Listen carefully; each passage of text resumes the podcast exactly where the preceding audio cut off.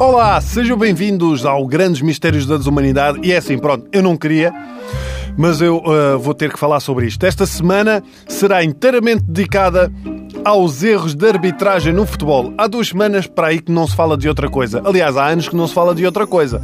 Eu sou adepto de, de futebol, não tenho por hábito falar de árbitros. Porquê?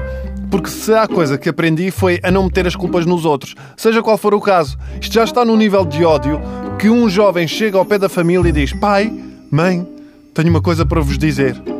Eu não consigo esconder mais. Eu sempre senti uma atração diferente dos outros rapazes. Foi então que eu percebi: eu sou árbitro de futebol.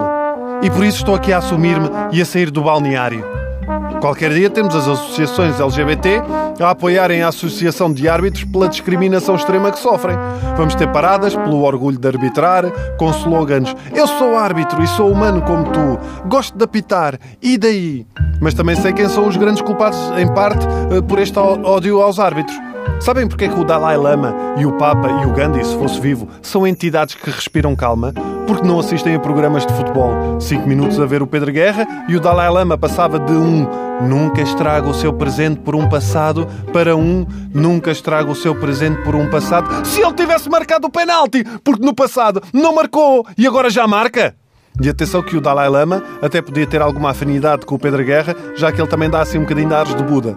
O que eu mais acho piada nestes programas é analisarem um lance que um árbitro tem de avaliar em segundos e eles passam horas, horas com recurso a câmara lenta, a um zoom que um gajo já não percebe se aquilo é um pé ou uma mão, porque é só aquele grão da câmara que se vê, para trás e para a frente.